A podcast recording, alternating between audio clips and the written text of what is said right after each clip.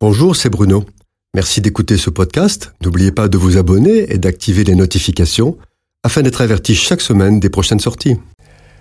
À plusieurs reprises, Jésus annonce qu'après sa mort, il sera dans le ventre de la terre trois jours et trois nuits, comme Jonas a été dans le ventre du poisson.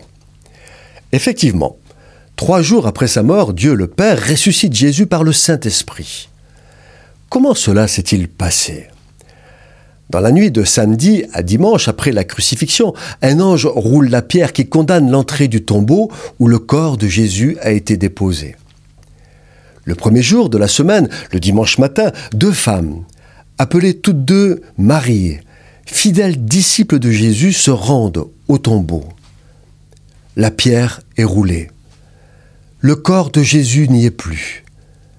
Des anges sont assis là où son corps était allongé. Ils disent Pourquoi cherchez-vous parmi les morts celui qui est vivant? Effrayée, une des deux femmes s'enfuit vers Jérusalem et prévient les disciples. L'autre, Marie de Magdala, reste seule et ne sachant que penser parle avec un homme qu'elle prend pour le jardinier. Sur le coup, elle ne reconnaît pas Jésus. Et pourtant c'est lui. Il est ressuscité. Pendant ce temps, en apprenant la nouvelle, Pierre et Jean se précipitent vers le tombeau. Pierre entre dans le sépulcre et constate que les linges qui enveloppaient le corps de Jésus sont là où il était couché. Le linge qui était sur son visage est plié à part. Jésus est-il réellement ressuscité? En vérité, il l'est. Progressivement, pendant quarante jours, les disciples vont rencontrer le Seigneur ressuscité, qui comme un bon berger regroupe ses brebis après l'orage qui les avait dispersées. Ils sont des centaines à l'avoir vu. Ils lui ont parlé, mangé avec lui. Ils ont même touché les marques des clous dans ses mains et son côté percé.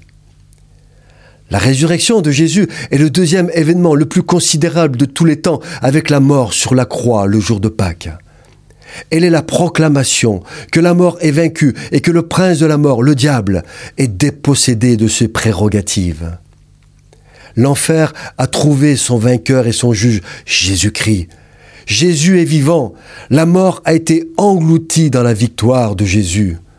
Ô mort, où est ta victoire? Ô mort, où est ton aiguillon?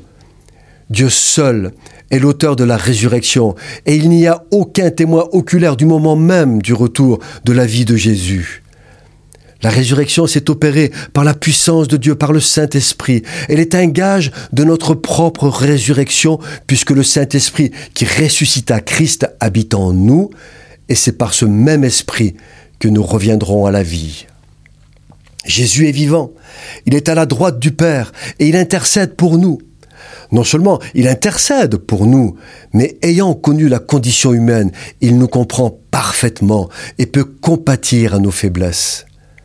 Et parce qu'il peut compatir à nos faiblesses, c'est avec assurance que nous pouvons nous approcher du trône de la grâce pour être secourus dans nos besoins, adorer, louer sa grandeur, sa divinité, son amour parfait, avec de continuelles actions de grâce. Cette chronique a été produite par Bruno Oldani et Jacques Cudeville.